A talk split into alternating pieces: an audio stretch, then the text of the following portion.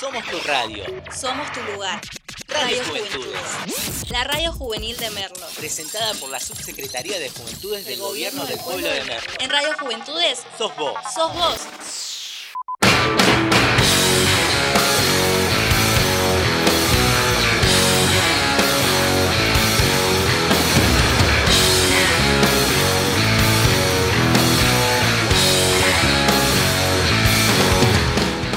Hola, hola, hola, hola. Muy buenos días, merlenses. Muy buenos días. Acá estamos en todo por decir una nueva emisión. Hoy día miércoles, fresquito. Fresquito, muy, mucho frío. Parece repetitivo, ¿no? Decirlo ahora, en esta época del año, en donde estamos entrando al otoño. Va, entrando ya al invierno de a poquito. Asomándonos ahí. Eh, acá estamos con mi compañera Fiorella. Hola, buen día, también con frío. Me puse una calza abajo del jean porque tenía miedo a tener frío en las piernas. Y tengo una remera térmica. Creo que me tengo que acostumbrar ahora a la remera térmica porque se viene ahora cada vez más frío los días. Sí, se viene, se viene con todo, se viene con todo. Y también estamos con mi compañero Jonathan. ¿Cómo anda Jonathan? Buen día chicos, muy buenos días. Sí, una mañana muy fresca, muy fresca con 12 grados y una máxima de 17, de 19, perdón.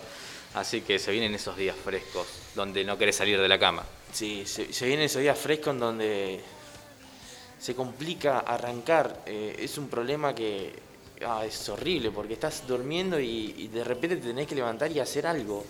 Y son las 6 de la mañana y hace mucho frío. Es como mucha data en pocos minutos. O sea, tenés que decidir, pero bueno, acá estamos. Acá estamos para hacer una nueva emisión de Todo por Decir y arrancar este programa.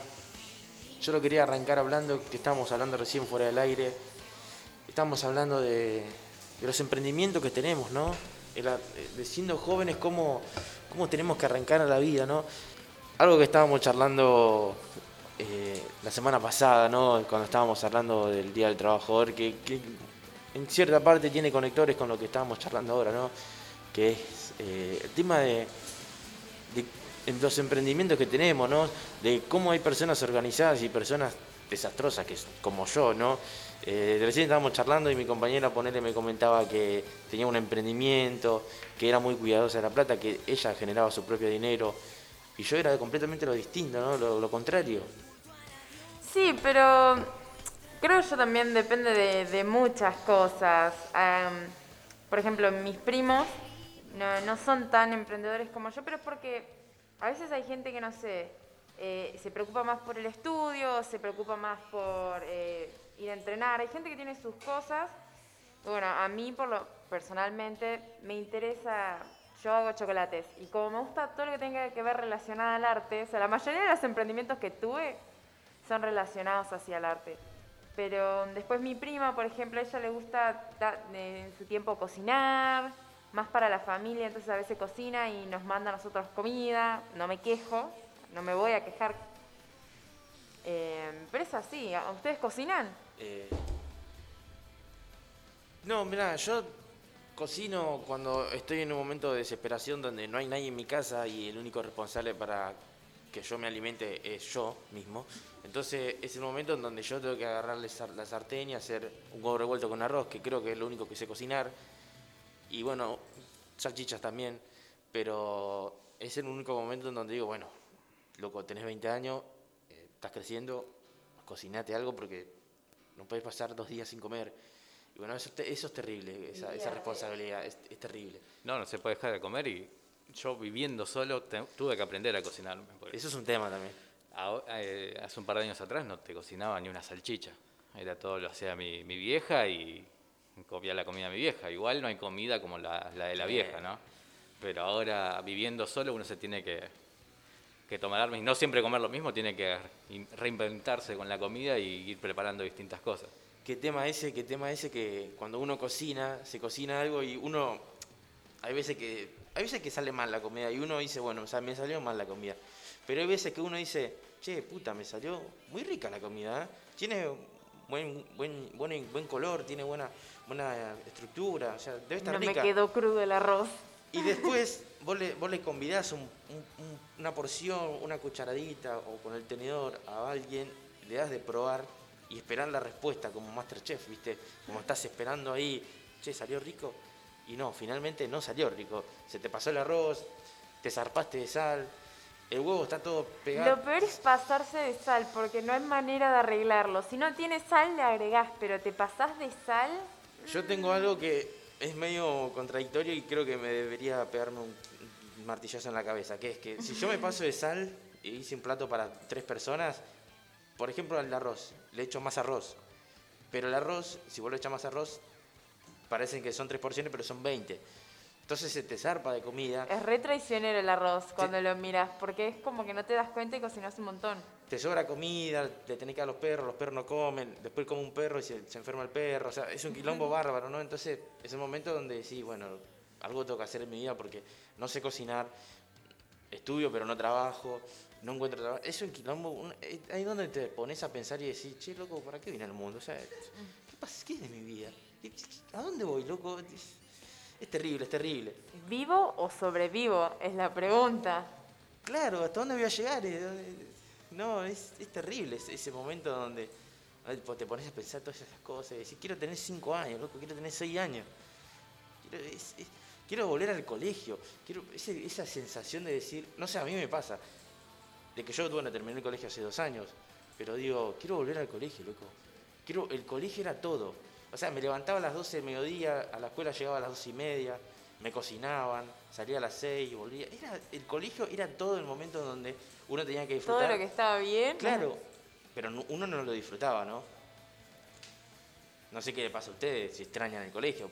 Yo me siento raro diciendo esto, ¿no? Pero Em, sí, igual yo lo terminé el año pasado, medio de una situación mala para terminar mi último año en plena pandemia, que no sabía si iba a tener entrega de diplomas, o sea, medio intenso. Eh, yo tenía planeado salir todos los fines de semana y no salí de mi casa, fue como se me cayeron todas las expectativas que tenía, pero extraño eso de no tener que estudiar tanto porque para la facultad es es impresionante todo lo que tengo que leer. Y el poder ir, no sé, ponele, me levantaba, me había peleado con alguien, con mi mamá, con mi abuela y iba al colegio y estaban mis amigos y es como que te divertías, o por lo menos yo me llevaba bien con mi curso, entonces pasás como un buen momento y te podés distraer si algo malo está pasando en tu casa. sí, eh, yo por ejemplo también era como el bufón de la clase y, y entonces era como, yo iba a la escuela a hacer reír a la gente, no iba a estudiar. Era eso. Y, y sí- mal. Sí, demasiado mal. Eh, pero dentro de todo fui un chico muy querido en la escuela. A lo último, ¿no? Porque al- en, en el momento era como, Riquelme, por favor. Sí, Riquelme, por favor, siéntese, Riquelme. Claro, es un bardo. Claro, es, Riquelme, siéntese. Riquelme, cuaderno comunicado, por favor. Riquelme no tiene cuaderno comunicado. ¿Qué pasó que no tiene cuaderno? Era un quilombo bárbaro, inmanejable era. El famoso llamado de atención constante, ¿no? Sí, Eras del grupito del fondo también. sí, estaba, estaba en el fondo. Después me senté adelante. Estando en el fondo, adelante, no, no, no había diferencia. Claro, yo creo que en el último año secundario es como que ya estamos todos relajados, es como que es el último año, no te importa nada. y prácticamente es como que te sentís el dueño de la escuela, porque aparte sos el más grande de todos y tenés cierto poder que te avala hacer lo que vos querés. Y más sin complicidad de los profesores, ni te digo el preceptor, que el preceptor, si te toca un preceptor copado, un preceptor muy buena onda que se prende en todo, ya sos el dueño de la escuela, te tienen que, vos tenés que abrir la escuela y cerrarla vos, porque pas- pasa eso. Sí, sí, yo por ejemplo tengo muchas cosas por contar de la escuela que no sé si está bueno contarla acá. Sí, ¿cómo ¿Mordemos no? máquina? Bueno, yo en el colegio, por ejemplo, en el colegio llevaba vino, llevaba whisky, llevaba, eh, eh, o sea, eh, llevaba frisé en caja bagio, o sea, y otras cosas, y otras cosas, y otras cosas que ya no la voy a contar porque no, El termo del mate que nos permitían llevar mate a veces se convertía en un termo con juguito y vodka. Que No, bueno, era caja de bagio. Com- comprábamos el bagio, tirábamos el bagio, no lo tomábamos y le poníamos eh, frisé. eh, ¿Tirabas el bagio con lo Sí, caro que está? sí. Dale. era, éramos- era, era ir a la escuela a escabiar. O sea, eso era. ob- Obviamente me siento mal. Bueno, no tan mal. No, no sé, no sé si me siento mal, pero al contar esto, pero era eso, loco. Era. Me estoy replanteando qué tan mala fue mi adolescencia ahora que se la... O sea, yo, yo fui, yo fui un- a un colegio en donde eh, era muy. O sea, ahí habían, cada dos por tres habían amonestaciones por llevar facas. Eh, O sea, eh, fui a un colegio un poco ahí. pero ¿ibas a una escuela o a la cárcel marginal a cursar? No sé, yo a veces, no sé. huesito del pollo, Sí. No, era tremendo esa escuela. Era, o sea, por eso mismo yo digo, eh, eso yo extrañaba eso porque había una, era inimputable, o sea, era sobrepasamos la barrera de esto no se puede hacer y lo hacíamos igual. O sea, yo por eso extraño. eh, la Claro, se sentía como una sensación de poder, de, de autoritarismo tremendo. o sea. Claro, o sea, no, era, era la, claro, era la adrenalina de decir, che, si el director no me va a ver. Tengo anécdotas increíbles para contar que, bueno, no las puedo contar porque son, o sea, se, se pas- sobrepasan la, la barrera de lo, de lo charlable en una radio, ¿no? Pero eh, sí, es así, o sea, por eso mismo uno a veces se, se planta en, la edad de decir, yo ponerle tenía 12 años y decía, quiero tener 21 y quiero tener mi casa, quiero tener plata. Mentira. A los 21 en casa, mm, No, Mm. eh, era, era demasiado, era demasiado eh, inocente para pensar eso, ¿no? me compro un paquete de galletitas ahora y me siento, me siento importante, ¿eh? olvídate. Me compro cigarrillos Red Point, señor, no puedo pagar una casa. voy a- Sí, obvio. Yo de- me- cuando era más chico, de adolescente, niño, decía, yo a los 25 años ya quiero tener mi casa, mi auto, todo, o sea. Y ahora, a mis casi 30 años, me doy lujos de comprarme como un yogur, un quesito untable. Esos son mis lujos. queso? Yo creo Está que caro el queso, chicos. sí, yo creo que el- para el fumador, el- creo que el mayor lujo que no es tener un comprarse un electrodoméstico, creo que el mayor lujo es comprarse un buen cigarrillo. En épocas donde los cigarrillos están por las nubes, creo que eso es el, el mayor éxito, ¿no? Comprarse un Philip Morris o un Marlboro. Creo que eso es lo- el mayor éxito, ¿no? No sé cuántos salen los cigarrillos. No, están pasando, sobrepasa la barrera. Te digo, el más barato sale, tenés de 120, en la caja de 20, pero el más barato son, no sé si puedo decir, el- bueno, el rojo point, es red Sí, point, sí, pero sí, sí, sí. vamos a hablar, ese es el más barato. Pero bueno, eso es lo que sucede, o sea, uno llega hasta esta edad y se replantea y es como, hice bien, hice mal, elegí bien, elegí mal. O sea, yo me pongo a pensar digo, si elegían la, la- la- vida de los que eran los cerebritos, ¿no? Obvio, yo miro a los cerebritos ahora y muchos están, muchos están, no, no, no siguieron la carrera que querían seguir, ¿no? Porque muchos decían yo quiero ser enfermero, muchos decían yo quiero ser eh, abogado, y bueno, yo creo que el futuro lo de- deparó en otra cosa, ¿no? Pero eh, sobre- sobrepasa eso también, ¿no? De, pensar y decir lo que quería hacer y a lo que estoy haciendo, ¿no? No sé a qué curso iba, tipo, a, a qué iban ustedes, pero yo iba a naturales. Y en mi curso éramos todos cerebritos, es el problema. Éramos todos re... Nos gustaba probar, por de- de- dejémosla ahí para no decir otras palabras, pero era, mm, no sé, mi profesor de física, usualmente aprobaban tres la materia. El resto de los 27 alumnos se la llevaban. Y en mi curso creo que se la llevaron tres nomás y 27 aprobaron. O sea, date una idea lo que éramos. Eran eran to- éramos todos tragas. ¿Qué quiere que te diga? No hay otra palabra para decirlo. A todos nos gustaba probar, entonces era como que éramos el grupo de los cerebritos. To- El curso, ¿entendés? Sí, yo creo que también eh, elegir en ese momento de la adolescencia eh, dónde querés cursar, qué tipo de modalidad, te define, define la personalidad, porque yo curso ciencia, yo cursé ciencias sociales en la escuela, humanidades y ciencias sociales. Era como el intermedio, o sea, no era ni tan cerebrito ni tan vago, entre comillas, como le decían, a los, por ejemplo, a los chicos que hacían arte Claro. que le decían, no, son vagos, eso porque eso van a dibujar nomás. Eran tremendos talentos, o sea, siempre, Sí. o sea, estuvo esa, esa, esa etiqueta, eso de tildarlos, de decirle, ah, los naturales sí son todos cerebritos. Cosa de que puede ser que sea cierto, pero no para tampoco etiquetarlos y estigmatizarlos. Pasa que porque también- lo dejamos de lado ese Sí, grupito. Pasa también con los profesores de filosofías, o los que estudian filosofía sin letras en la UBA, ¿no? Que le dicen que fuman. bueno, sí, que consumen sustancias Sí, ilícitas, claro. que, que tienen el pelo largo, que son barbudos, que esto, siempre hay etiquetas en base a lo que vos estás haciendo o estudiás o a lo que te gusta en definitiva. Claro, sí, son, son etiquetas que se ponen, pero sí, ahí voy diciendo lo de sociales, ¿no? Eh, eso sucede también, ¿no? Que yo, por ejemplo, en la universidad estuve cursando comunicación social Y es como el, cuando no te animás a hacer algo importante, algo más importante, ¿no? Que eso como arquitectura, eh, no sé, abogacía, te quedas en eso.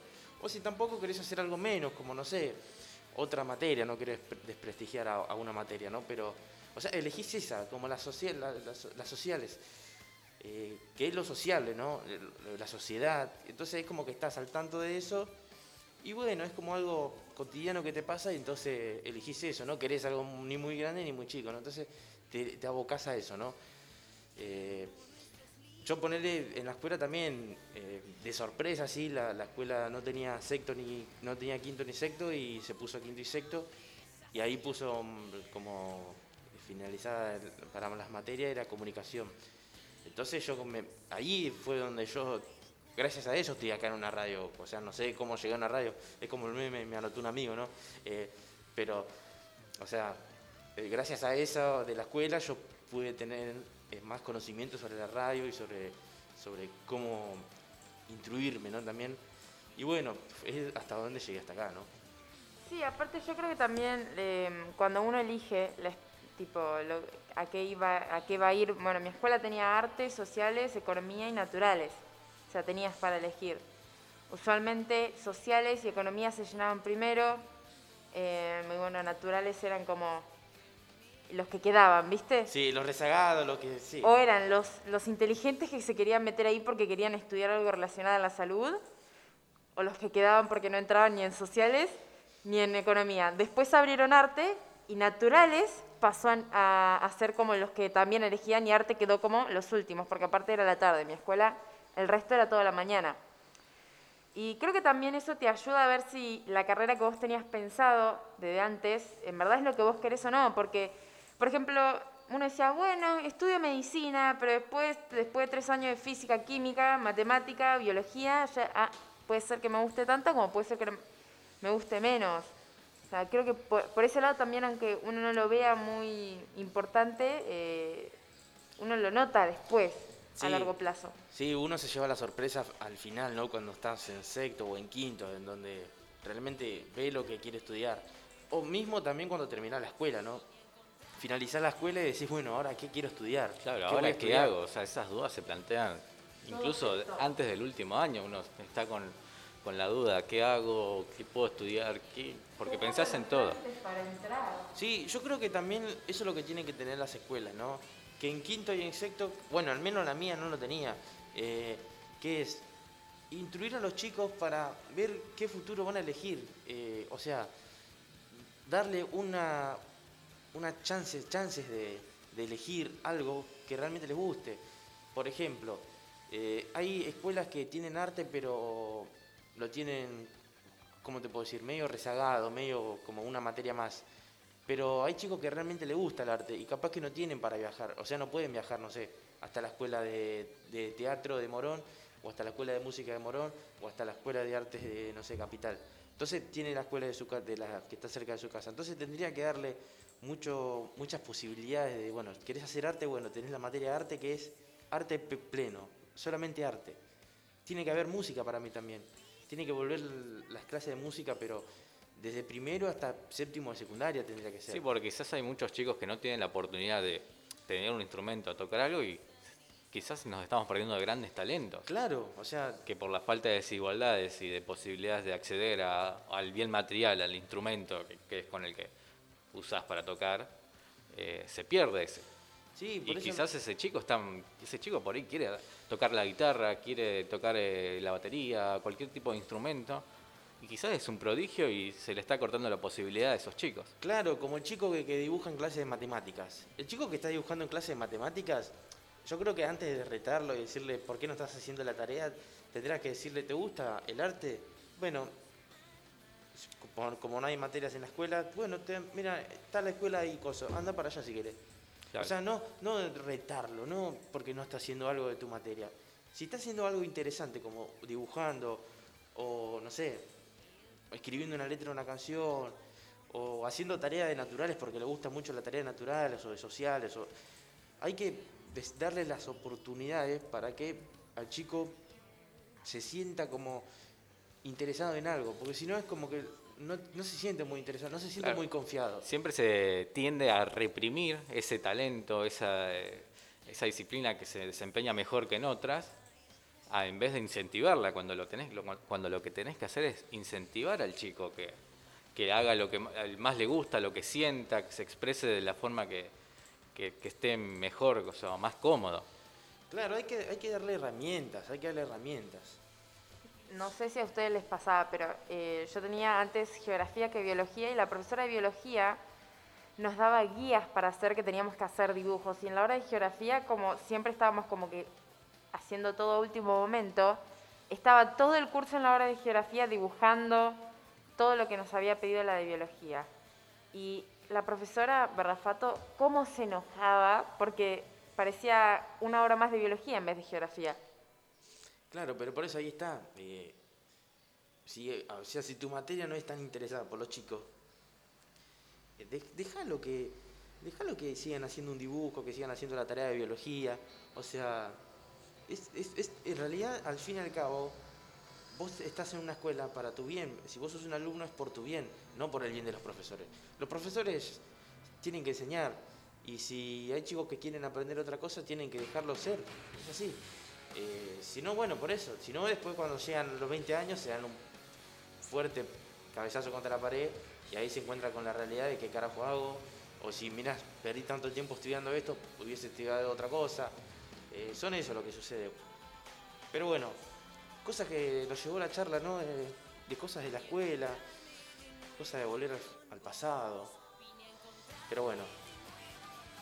Eh, No sé si ustedes tenían, creen que alguna de las materias que estudiaron son las que más, las que más importante o las que más sirve hoy en día de las a una que estudiaron en el secundario. Yo considero que matemática, yo por lo menos tema personalmente veo a matemática como una materia muy importante porque uno no se da cuenta y lo termina aplicando en todo, ya sea en las finanzas personales, cómo organizarte con la plata, o sea, y todo eso yo, matemática, uno lo usa en todo, aunque no se dé cuenta. Sí, sí. Eh, es un buen tema ese, porque yo, por ejemplo, en matemáticas eh, no me gustó nunca. Eh, para decir una cosa, no, no, no, no sé las tablas, no sé dividir, no, no, me importó nada. Pero a la hora de hacer, de hablar a la hora de hacer matemáticas, cuando voy a comprar, cuando tengo que cobrar algún dinero y veo que me están cagando, ahí sí la utilizo muy bien a las matemáticas, soy muy ágil con las matemáticas, pero nunca me gustaron como materias como por ejemplo historia, geografía, como ciencias sociales o como comunicación en la escuela. Esas materias me, me- me gustaron tanto que bueno, estoy Adhiero a lo ese que camino. decís al 100%. Yo también, eh, matemática, la odiaba, o sea, no...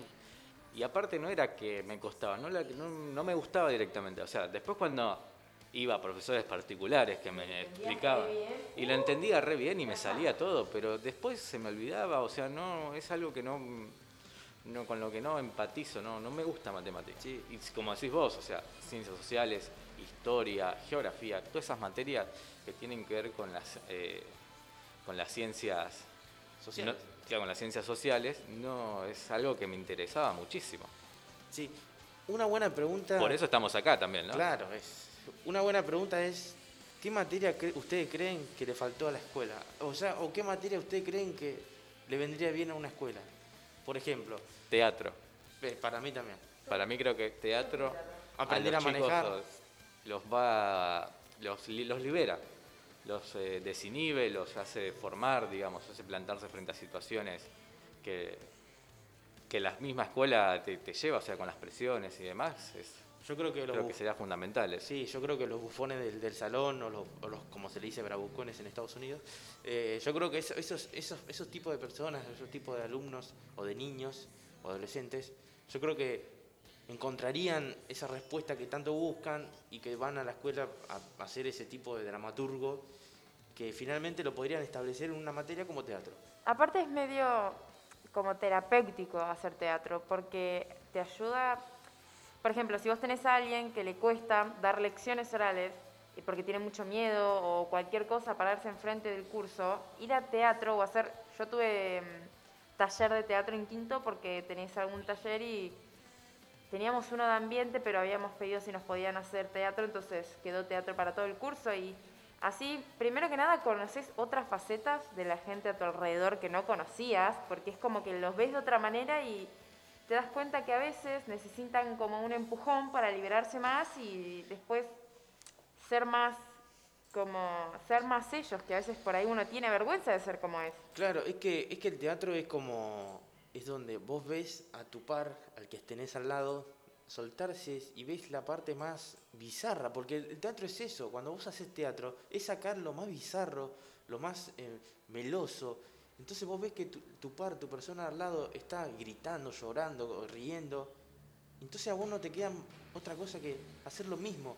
Y entonces eso, cuando se une, se entrelaza eso, es como que ahí se, se genera un ambiente que decís, sí, loco, es- esto, esto, este es mi camino. Yo, por ejemplo, mis psicólogos de, de- de tanto no avanzar conmigo, me mandaban a clase de teatro. Fui a teatro, creo que me, me fue bien, me vino bien, pero, pero bueno, eso, o sea, obviamente me gustaría tener que mi vida todo sea un- una escuela de teatro, ¿no? Claro, pero todo fue por fuera del, del sistema educativo. Claro, por eso mismo, no fue un colegio que... eh, pero eso, ¿y qué otra Yo para mí otra materia que tendría que haber en la escuela es aprender a manejar, aprender a andar en moto o aprender a andar en bici, que yo no sé an- andar en bici, un tema... No sé andar en bici, en serio. No, Pero eso es triste. No, es tristísimo. triste. Mi vida es triste, es tristísimo. es tristísimo. Bueno, eh, abrimos una, una cuenta de Mercado Pago y donamos para ponerte unas rueditas. ¿Tenés una bici en casa? Le ponemos dos rueditas. No, el- no, no tengo bici, no, no quiero saber nada con las bicis. Yo miro una bici y digo, esto no, no, sinceramente es... ¿Y es- querés manejar una moto?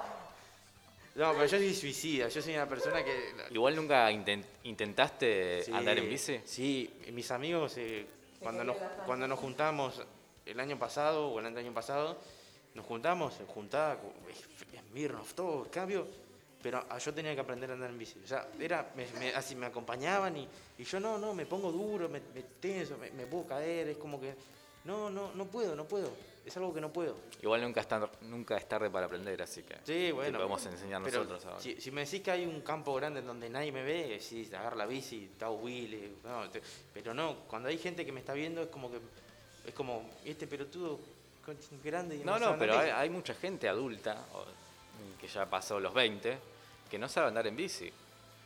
Sí, bueno, pero es- yo tengo como ese, ese, ese miedo.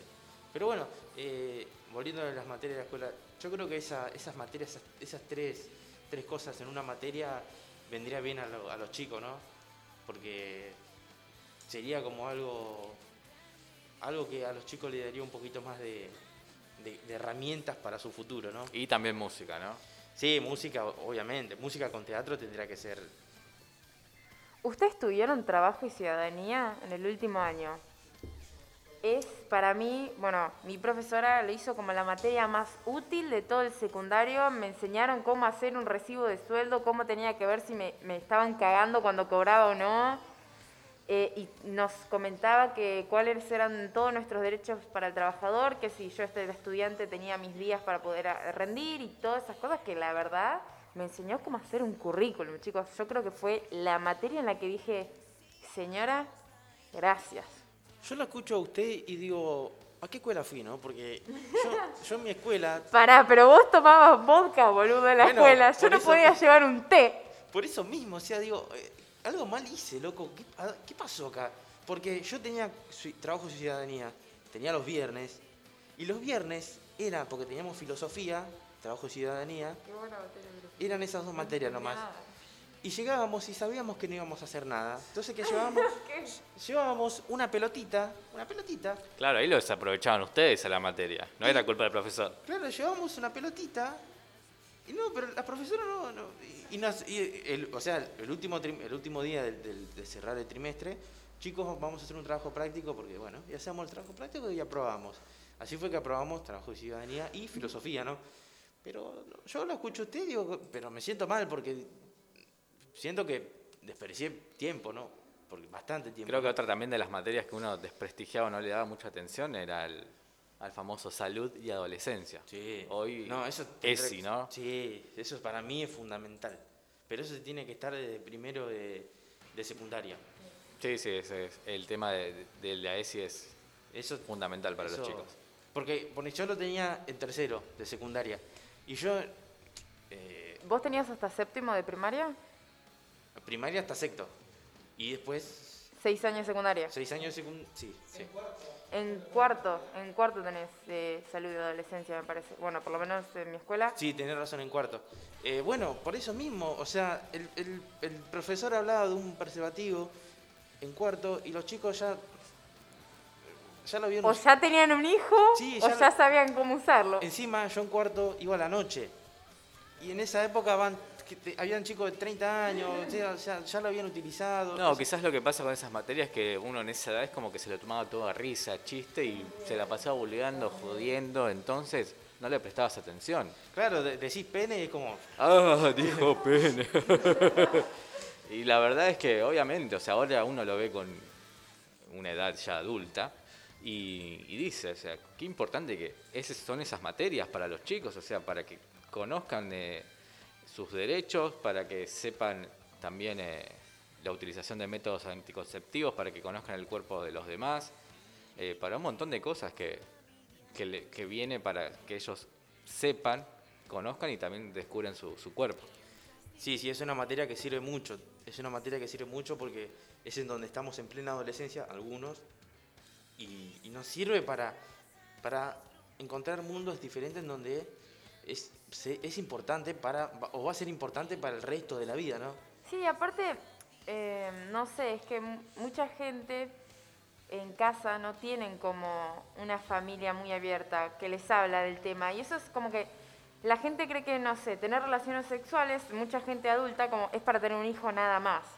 Y que, mm, por ejemplo, el preservativo es solamente para no quedar embarazada. Y no, no, no es solamente por eso. Hay un montón de enfermedades de transmisión sexual que existen. No solamente el SIDA, sino que son un montón. Y que uno tiene que tratar de eh, es por su salud, ¿no? Uno no lo hace porque no, no hagas eso, cosas del demonio. No, no, chicos, no. Es uno para cuidarse y cuidar al otro, es, funciona así. Sí, sí, por eso mismo. Por eso mismo es, creo que una de las materias que, cambiando, cambiando un poco la, la- el método de, de información y de estudio, porque está un poco retrasada esa materia, tendrán que haber una reforma ahí. En primero, igual ESI tenemos a lo largo, porque es, es muy grande lo, lo que abarca la materia. Eh, va desde lo que es el género, desde lo, cómo vos te sentís, por ejemplo, de que cuando uno tiene tres años, usualmente, o dos años, viste que los nenes se meten toda la boca, todo eso como que también, eso se le llama etapa oral para los nenes, todo eso es parte de, de ESI. Pero me parece que con el tema ya de las relaciones sexuales llegan un poco tarde. Aunque hay profesores, por ejemplo, en mi escuela, no en mi curso, pero había una profesora de biología que en primer año les hacía lle- llevar a todos, en primero, ¿no? de secundario, a todos les hacía llevar una banana y un preservativo para enseñarle a los chicos cómo usar un Sí, preservativo. es- está Creo que es lo más esencial. Los chicos se van a reír, pero después se van a acordar. Está perfecto. Después, por eso mismo, llega el momento donde decís, bueno, ¿qué carajo hago acá? Pero bueno, linda apertura de hoy, ¿no? Linda apertura porque me empezamos medio tocando temas indistintos a lo que estábamos hablando ahora y terminamos hablando de cosas interesantes sobre la educación y, y nuestra educación, ¿no? Eh, a lo que hicimos, ¿no? Pero bueno, nos vamos con un temita y ya volvemos con el todo terapia.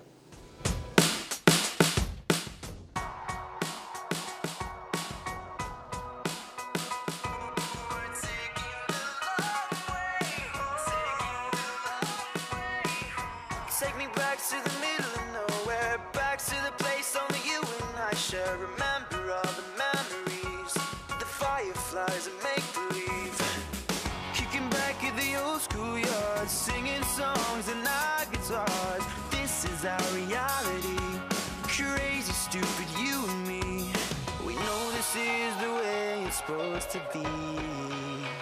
So we're taking the long way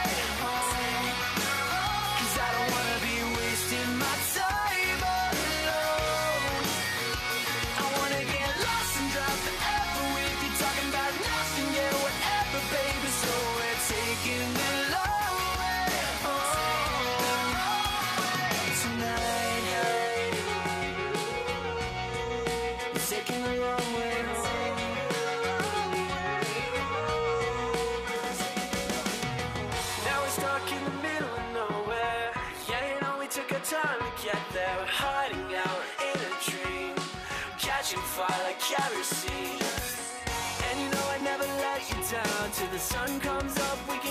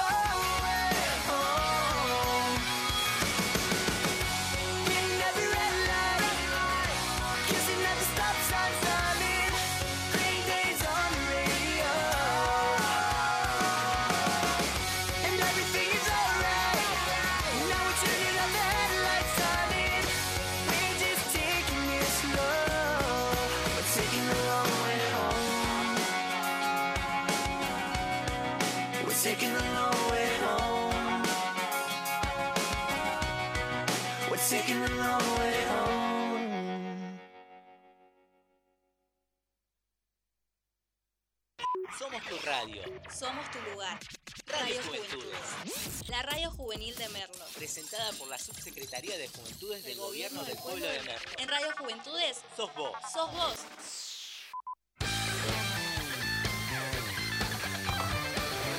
Bueno, bueno, bueno, seguimos acá en todo por decir. Vamos ahora a un segmento que se llama Todo Terapia. Un segmento que, que es para hablar más o menos de cosas que, que nos gustan o que no nos gustan. Pero en el día de hoy vamos a hablar de algo que nos gusta mucho. Que capaz no nos damos cuenta, pero nos gusta mucho. Que es el tema de las comidas. ¿A quién no le gusta comer? ¿Cómo no te das cuenta que te, no te gusta, que te gusta comer? O sea, por favor. Eh, creo que, Comer y dormir son Sí, creo que los sí. dos placeres de la vida. Yo creo que descubrí que me gusta mucho comer en el tema de la pandemia. Creo que ahí fue donde profundicé mucho mi alimentación. Eh, yo antes entren- jugaba al fútbol y no, no- no podía tener esas libertades. Dejé el fútbol y vino la pandemia y creo que me fui a la mierda comiendo. Yo Mal. creo que todo al revés. En la pandemia empecé una dieta y, o sea, lloro verduras, ¿entendés? Zapallito verde, cada vez que lloro mis lágrimas son de ese color. Sí, la- y hay un tema también con las comidas, ¿no? Porque hay que tener mucho cuidado de hablar de comidas cuando estás en un, en un círculo en donde no te conoces mucho con las personas, ¿no? Porque puedes estar hablando de que ayer comí un chancho con un coso de vaca, con esto, y capaz que hay un vegano ahí en, esa, en, esa- en ese círculo, ¿no? Y quedás como medio, bueno, El desubicado. claro, es como, bueno, perdón, estaba comiendo carne, o sea. No, yo, yo como carne, no soy fan, no, no me gusta mucho, prefiero el pescado, prefiero comer eh, pollo, pero, pero sí como carne. ¿Ustedes también? Yo mezclo, yo como lo que venga, o sea, no tengo ningún problema. Ahora de grande, o sea, disfruto de cosas que por ahí de chico uno no quería comer, por ejemplo el brócoli, amo el brócoli.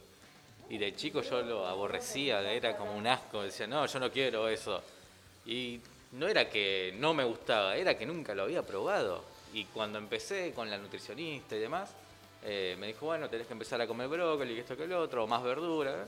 Bueno, probé el brócoli no saben, no saben lo que me sale la tarta de brócoli. Es un manjar. Yo lo, yo lo que odié mucho es la acelga en mi infancia, ¿no? Y ahora, ¿cómo tarta Y ahora de una, tor- acelga? una tortillita, una tarta, Sí, es, genial. tar- sí, es, sí. es riquísimo eso. Torre- torrejas de acelga, chicos. Sí. no sé, si, al- si alguien de acá cocina, traiga, desayunamos, fue. No, hay- no hay problema, de una a 10 de la mañana con tartita de acelga y brócoli. Fue. Es esa comida que, que ponele, no te das cuenta, pero es- es- creo que está en un nivel de pelearle cabeza a cabeza a otras comidas. Una, ¿no? co- una comida muy como controversial, el mondongo. ¿Ustedes Sí, comen mondongo? Guiso de mondongo, ¿Viste? por Como, Dios, qué rico, el guiso de mondongo. Yo tengo ciertos límites que no voy a cruzar y el mondongo creo que no es uno de esos No, el, el guiso cosas que voy a, a probar en- jamás en mi vida. Yo el guiso de mondongo. Bueno, ahí no, ahí No, ni en empanada, ya de por sí ver esa masa blanca ahí que parece un polar, o sea, mm, no.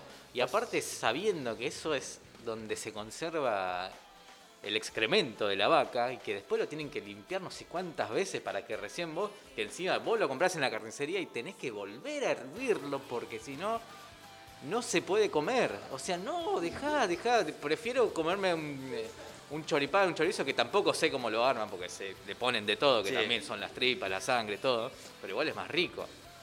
Pero el mondongo no. No, yo el mondongo, el guiso mondongo me como tres platos por, por vez que hagan.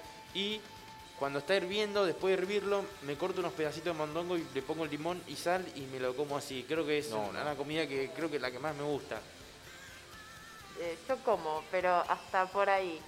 Empanadas de mondongo, sí. Pasa que lo que tiene el mondongo es que tenés que masticarlo tanto. Se me van las ganas de comer entre que le tengo que dar como 500 mordidas, ya me duele la mandíbula. Es como un chicle, sí. Es como un chicle.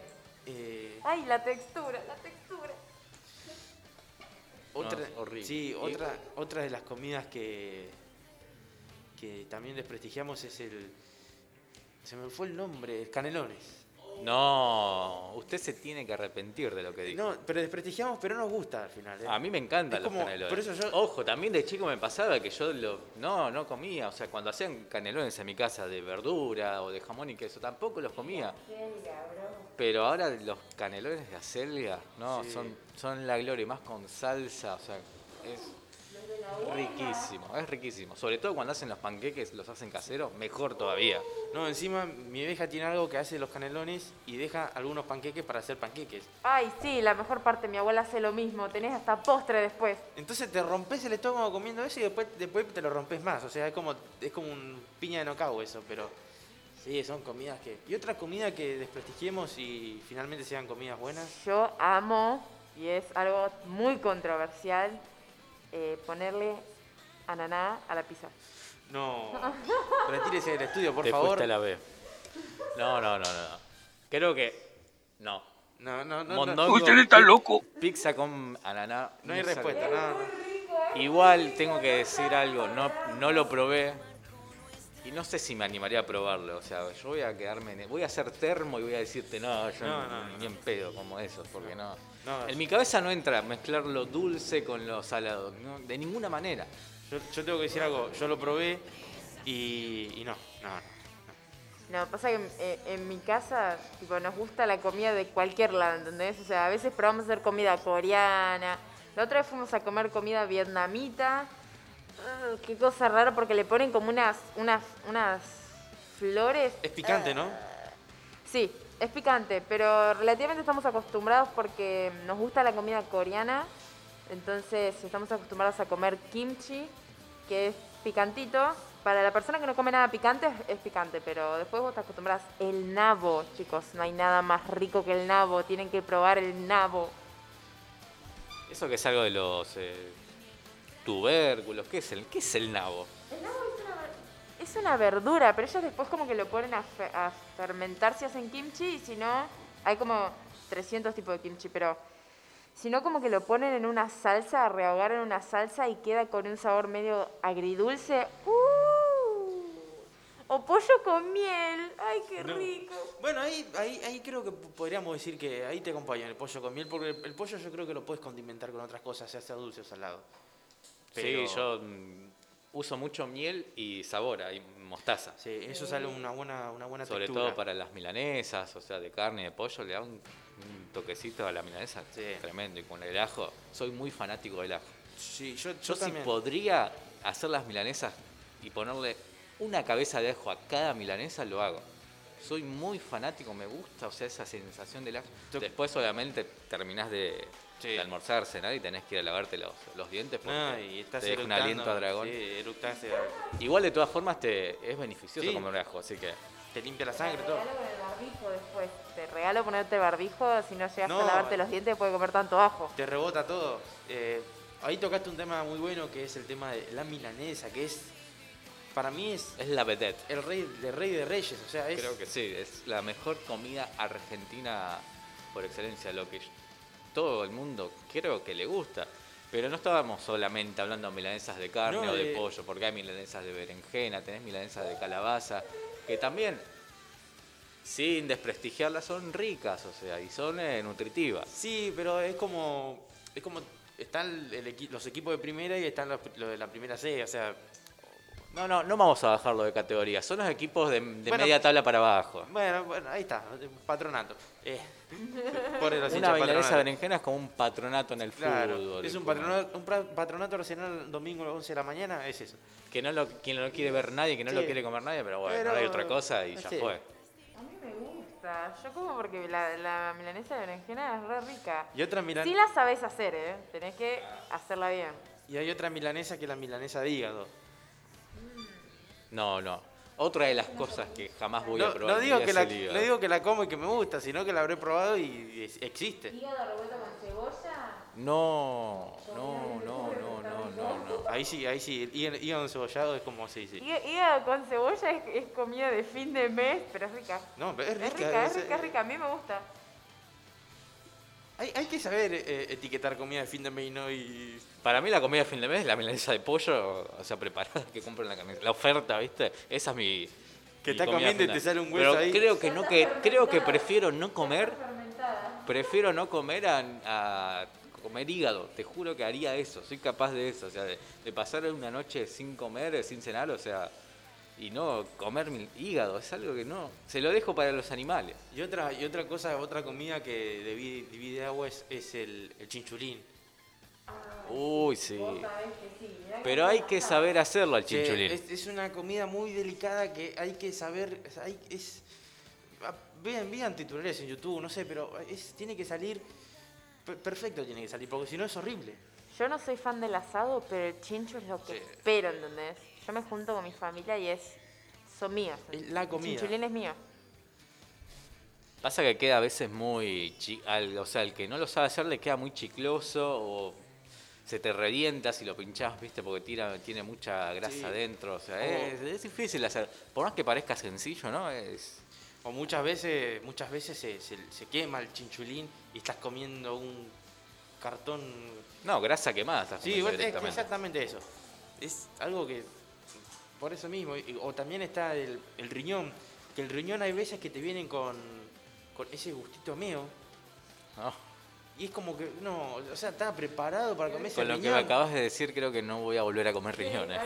Porque ahora, cada vez que veo un pedazo de riñón, voy a decir, pensar que por acá se filtra todo el pis. Bueno, lo mismo animal. pasa con el, con el mondongo que dijiste eso, que yo no lo sabía, debo decir. Yo comía y ahora voy a seguir comiendo igual, pero... No, claro, sí, sí, es lo que, eh, o sea, lo que contiene a la- al, excre- al excremento antes de salir de, de la vaca, es, es eso. Hablando de, de- de tipos así de comidas y todo eso, ¿alguna vez probaron empanadas norteñas? Que es cuando le ponen papa. Ay, Dios, la papa a la empanada, chicos. Pero eso es papa con empanada, porque no... No, no, las no. papas son... Cuando le ponen papa a la empanada es lo mejor que hay. Depende también, depende quién... Porque hay... hay, hay- Depende la mano que la haga. Sí, porque hay veces que dicen ser de ponerle tucumano, de cosas. No, yo hago rica empanada.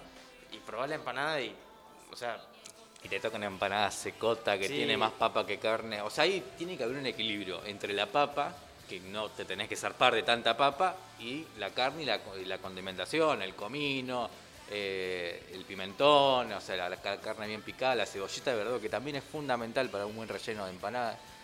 No hago em- empanadas, yo, yo conozco más o menos la receta porque mi abuela hacía unas empanadas de puta madre de pollo que eran las mejores. Pero es, eh, tiene que haber una mano que sepa hacer las empanadas, sobre Sí. todo para el relleno, es fundamental eso. Se dice mucho que la empanada que, que chorrea aceite y te quema Es la más rica. de Es la más rica. Y no te digo cuando las hacen fritas. Sí. Cuando las hacen fritas las empanadas, Sí, porque al Son horno, al las horno, más es- ricas. al horno es como que, es como que, bueno, está rica, pero le falta algo, le falta un. Es cuando and- andás mal de la panza y no te querés arriesgar a comer Sí. las fritas. Para eso es la del horno. Pero hay que romperse, hay que romperse igual. La empanada más rica que, que yo comí, una vez, creo que estaba en Salta, en el medio de la nada, y había una casita dudosa procedencia. Yo creo que era carne, no me voy a arriesgar a confirmarlo, y de qué animal tampoco sé. Pero lo que era eso, ni luz tenía lugar, ¿eh? Así que por ahí tenía fermentación de 43 días la carne. Pero qué cosa rica. Es que yo creo que en los lugares quizás que uno estéticamente los ve y dice, no, yo acá no como ni en pedo, no me gusta el lugar o el ambiente, creo que es donde más comida rica se hace, ¿no? Donde más la disfrutás, donde es casera la comida, donde te transporta, no sé, a, la infancia, porque uno tiene una comida que, que decís, ¿cómo me gustaba esto de chico? Y por ahí no, lo, no la seguís comiendo porque te la hacía tu abuela y quizás ya no, no está, o sea, o familiares que por ya no, no ves y siempre te transporta a lugares, al pasado te vuelve una comida. También normalicemos a decir cuando una pizza está fea. ¿Por qué?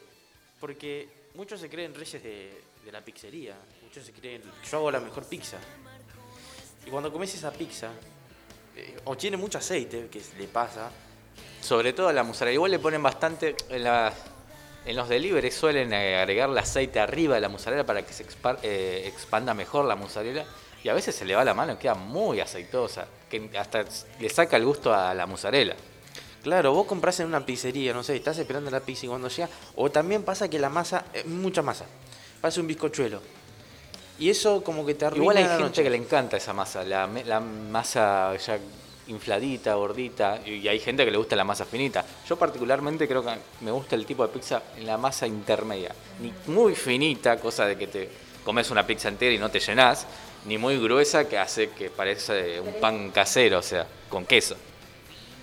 Sí, a mí me gusta término medio y me gusta que tenga salsa un poquito más de lo normal. Me gusta la salsa. Y los bordes, es, ay, amo el bo- los bordes de la pizza. Yo no entiendo cuando mis, mis amigos que no les gusta. Es, mi- Tipo, es ¿qué raro onda? eso. Sí, la per- yo du- dudaría, no confiaría en una persona que deja los bordes de la pizza. Porque la verdad, o sea, creo que es cuando estás terminando, terminar de comer los bordes, dejarlo para lo último, es lo más rico que hay. Es como el borde de la empanada, ¿entendés? Es como que lo vas disfrutando. Uno lo disfruta. Yo es como, ¿cómo caerme mal rápidamente? No comes los bordes de la pizza y ya estás cancelado. Ahora vamos con, por ejemplo, si tienen que hacer un top 3 de peores comidas para ustedes. No sé, mi familia me acostumbró mucho a se come lo que hay, vos comes, no te importa lo que... No, pero sí, obviamente eso está, está, está presente, pero hay comidas que decís, no, no. Por ejemplo, no sé, a alguien no le gusta el mondongo. por Sí, ejemplo. yo mi- creo que el top uno, el número uno es el mondongo, o sea, pero ni en empanada ni en guiso no lo comerían con nada. Después el hígado y en tercer lugar creo que la batata. La batata es algo que no me gusta, que de chico no me gustaba porque lo que me hacían era hacer el guiso de papa y batata y no me decían que tenía batata. Entonces yo, uy, decía, qué rico el guiso de papa. Y le entraba como con, si fuese el último plato de comida que iba a comer en la vida. Y era una desilusión tremenda comer la batata, ese sabor agridulce, que ese sabor dulce en realidad que tiene la batata. Y me desilusionaba y no comía. Decía, no, yo no voy a comer. Obviamente mi vieja no me cagaba a palos, pero, nene, o sea, Tra- comete eso porque otra cosa no vas a comer. Y obviamente tiene razón, o sea. Pero no, no la comía. Y ahora de grande volví a probar la batata, o sea, con todo esto de que incursioné más en las verduras. Y no, no, no hay forma, así que es algo que no, no me gusta. La batata frita tienen que probar. Sí, ¡Uh, es riquísima. ¡Qué cosa rica! Es riquísimo. Mirá que he comido mandioca frita, que me ha gustado, pero la batata no, no me gusta. Es rico la, la mandioca, nunca la probé. Sí, es rica la mandioca. Es rica, sí, es similar a la papa. Es un, creo que un poquito más, eh, Más seca. más seca, más amarga que la papa, pero si la condimentás bien y con, la acompañás con, con sal o con alguna salsita, es, es riquísima. Sí. Yo, por ejemplo, si tengo que hacer, no sé si un top 3, pero un top 2 es el 1, creo, yo creo que voy a decir top 1 y me van a linchar de acá y voy a tener que retirarme a paso corrido. El guiso, el guiso, el guiso sin legumbres, o sea, el guiso de lenteja me gusta, el guiso de mondongo me gusta, pero el guiso no me gusta. ¿Con arroz no te gusta? No. Tiene que ser con lenteja o con Guiso mondongo. de fideo de moñito tampoco te gusta. No, no. No. Sos raro. Sí, bastante raro. Perdón, sos cornudo. Eso, eso, actitud de cornudo. Puede ser también, puede Se ser. tenía que decir y se dijo.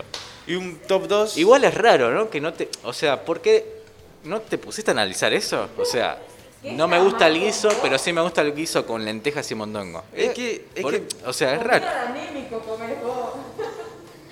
Pero no sé, no, no le encuentro respuesta. Tienes razón, no le encuentro respuesta, pero... Es una pregunta para que te hagas a vos Sí, mismo y la analices. Que la analices también con tu psicólogo. con Porque psicólogo. obviamente eso es. Es controversial, te juro que no me cierra. O sea, Creo que le, le he hecho idea a eso. Eh, mucha idea a eso. Eh, yo creo que otra comida que odié, antes me gustaba, pero era mucho, el cerdo. El cerdo, yo creo que empecé a, a darle idea, era... ah, no, no. Mm, Sí hay como, pero no es como que quiero comer cerdo. O sea, miro la grasa del cerdo y... Yo al cerdo le tomaba idea cuando decían si lo comes frío, no, que se comía frío y te caía mal o algo así, yo como que ahí le tomaba idea. En los asados, no, su- cuando hay cerdo no suelo comer, salvo la bondiola que creo que es mi parte favorita de, de ese animal, es la bondiola, o sea, me encanta Bueno, sí, la, la bondiola. bondiola sí, la bondiola sí, pero... Pero después he también comido milanesas de cerdo. Y mm, es como que un ni te digo, porque, o sea, no, no es que me gustó, o sea, ni me, o sea, no me gustó ni tampoco me fascinó, o sea, era como, bueno, la probé, o sea, pero es, es raro, es como, es, es raro. Sí, no, no creo que tengo top 3 de comidas que no me gustan, pero sí que algo que me gusta y espero todo el año es... em, ¿Qué? Vitel Toné, chicos, por favor. Vitel Toné, lo espero todo el año. Yo espero que sea fiesta, navi- Creo, Navidad. creo que es la comida más boluda que vi en mi vida. Si hablamos de aderezo, a mí particularmente todo lo que contenga mayonesa no lo como, no me gusta la mayonesa. ¿Otro qué? Otro cornudo más tenemos acá. Por favor, chicos, ¿qué, qué onda? ¿Qué onda? Bueno, la, la mayonesa te la discuto. No, pero yo el guiso como, como guiso, pero no de eh, algunos ingredientes, pero el guiso como. Eh, No, no, la mayonesa no, no, no, no la paso. No, pero la mayonesa también, ay, pero tengo cierto respeto a la mayonesa porque varias veces me ha caído mal y la pasé muy mal con la mayonesa. Pero debo decir que sí, en algunas ocasiones lo, lo utilizo y en algunas otras no. Si lo utilizo, la utilizo con sabora o con ketchup. Ah, bueno, tenés que utilizar otro eh, aderezo para Sí, combinarlo. si no lo veo muy claro. solitaria, muy, muy... ¿Salsa golf? ¿Salsa golf? ¿Les gusta? ¿No? ¿Te gusta algún aderezo? Sí, me gusta la mostaza, el ketchup, la salsa barbacoa, que ahora es como que se empezó a utilizar más. Bueno, el cheddar, eh, sí, sí, me gustan. Salvo la mayonesa, creo que me gustan la mayoría de los aderezos. Me acuerdo que siempre en mis épocas de estudiante, allá hace un par de años atrás, cuando viajaba en el tren, en el Sarmiento, era ir y pedirme un panchito a la estación cada vez que salía de, estudiar periodismo. Y el panchito era con eh, mostaza, ketchup y le, le pedí una salsa de un queso, no me acuerdo qué queso era, pero una salsa rara de queso supuestamente, y las papitas arriba. Creo que es- era un... el agua tenía un color verdoso, no sé si le echaban caldo ya estaba pasada, pero era riquísimo esa comida. Hay un tema eh, en la vida de los seres humanos que es donde nos damos cuenta que tenemos doble personalidad, que es cuando estamos en la calle y hay una personalidad que en un día tenés hambre y te querés comer todo. Un pancho de la calle, una empanada todo grasosa en la calle.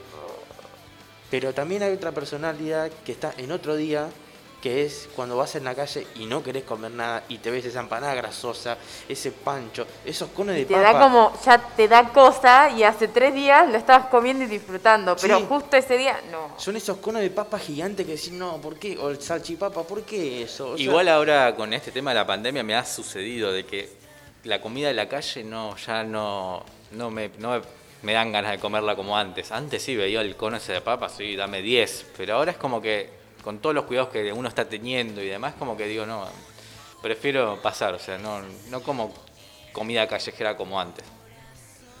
No, a mí algo que extraño de mi vida antes de la pandemia de comer era cuando iba a 11, el- los pebetes de 11. Ay, por favor, qué cosa más rica, qué cosa más rica los pebetes de 11. Yo creo que los pebetes tienen que ser, si lo compras, tiene que ser calentados, tiene que ser, tiene que meterse un cachito de. Un tostadita. to- Sí, un cachito. Sí. Un cachito para. Depende de la época del año igual, porque ponele, en verano sí suelo comer más así, el sanguchito de jamón y queso, un pebete, un miga, pero cuando llega el invierno es como que te dan ganas de, no, prefiero calentarlo, hacerme, o sea, un tostadito, o si no, la otra opción que creo que con el invierno es genial, es la medialuna con jamón y queso. Aplauso, aplauso. Aplauso cerrado. Y después con un cafecito, una medialuna con jamón y queso y un cafecito, para mis noches de invierno son las mejores. Ahí te perdono lo de la mayonesa. Dios, qué cosa más rica. Yo creo que, sí. Yo creo que ahora vamos a, vamos a ver si realmente estamos hechos para, para ser compañeros de, de radio, ¿no? Que es que voy a preguntar si realmente creen que el sándwich de mía no es odiado por nadie. Si el sándwich de mía es la comida que menos disputa trae. O sea, tenés que... Hay tanta variedad que no puedes decir que no. Te tiene que pasar algo en tu vida para odiar un sándwich de mía. Hablando del nombre genérico sanguchito de miga, creo que a nadie, o sea, le, le parece feo. Pero tenés sanguchito de miga y sanguchito de miga. Sí, pero en general Hablando en genérico, sí, obvio. Creo que todos vamos por el sí de que el sanguchito de miga, sí. Yo creo que antes odiaba mucho el de berenjena, pero creo que con el tiempo me fui amoldando a eso y creo que me empezó a gustar ¿De qué?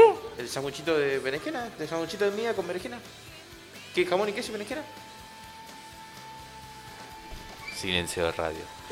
Me Eh, extraña que nadie haya nunca, probado lo, ese. nunca lo he probado. Mirá que he comido sanguchitos de miga con morrón. Pruébelo el de también. huevo, que bueno, el de huevo es una patada a la garganta porque tenés Con que tomarlo tam- con un litro de agua. También hay con aceituna. Ese sí que no me gusta. La aceituna No, tampoco me gusta. Eso yo, yo creo que No, no, no. Me gusta la pizza, no. La aceituna me gusta sola, en la pizza no. no, yo creo que la aceituna es una buena compañera para para la pizza, para bueno, sanguchita. Otra de las cosas que quizás, no sé si en esta me bancan, son las berenjenas a la escabeche. Sobre todo con mucha pimienta negra, ¿viste? Con los granos de pimienta, cuando queda bien ahí. Eso con pan, acompañado con pan. Uy, con- Yo voy un paso más. Yo voy con una tostadita. Una tostadita y las berenjenas. Vos sabés que sí. Vos sabés que sí. Eh, yo creo que sí, con panes.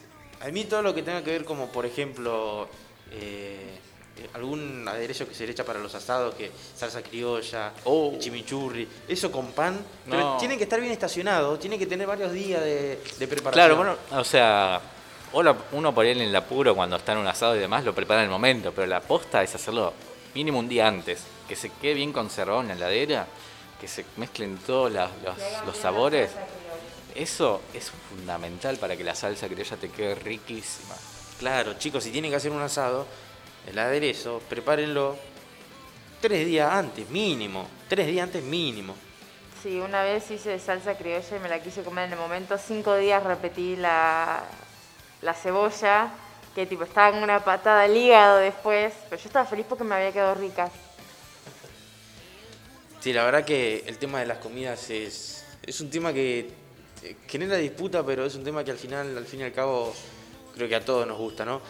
¿Probaron alguna vez alguna comida así de otra cultura? No sé, por ahí comida venezolana. Creo que se, los crepes y eso que se comen. El crepa. Las crepas.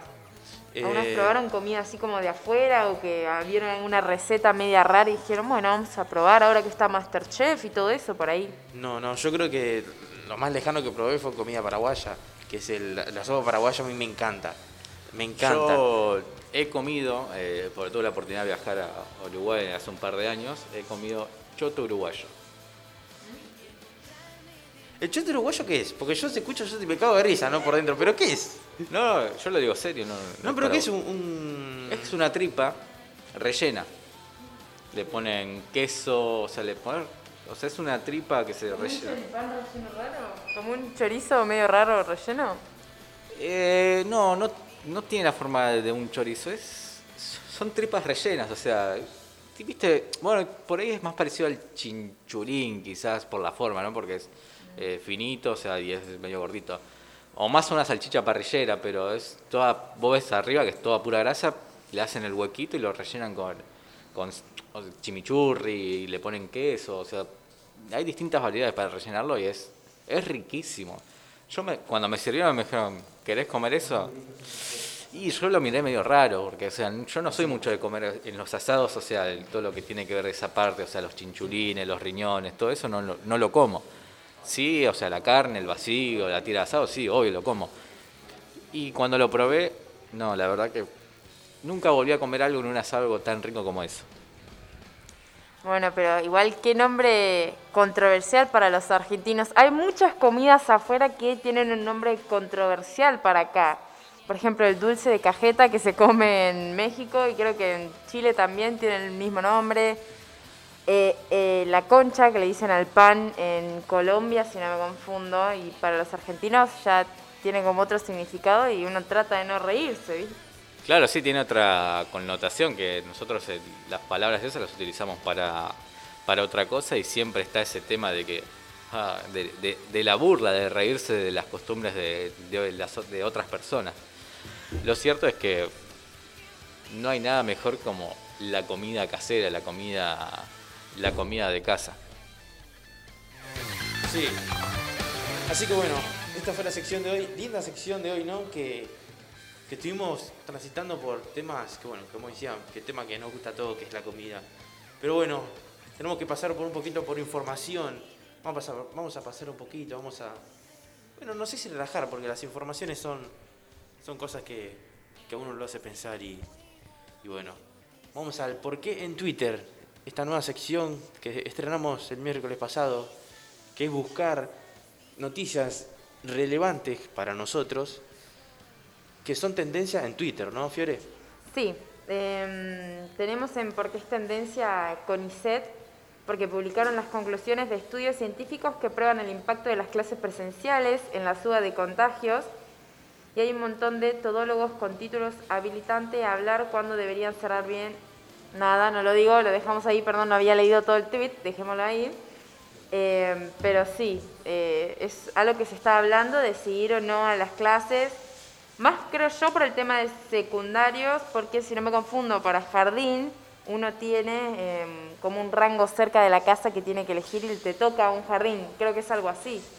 Bueno, no tengo mucho conocimiento en eso, pero En cambio, con el secundario uno ya elige. Por eso es que el tema de el transporte público, que uno tiene que tratar de evitar andar tanto en transporte público porque se habla de que hay muchos contagios con este tema. sí, sí, es un poco, un poco complicado. Sí, algo que es muy feliz y me, me pone muy feliz que se encuentre en tendencias es que es el Día del Enfermero. Sí, un aplauso.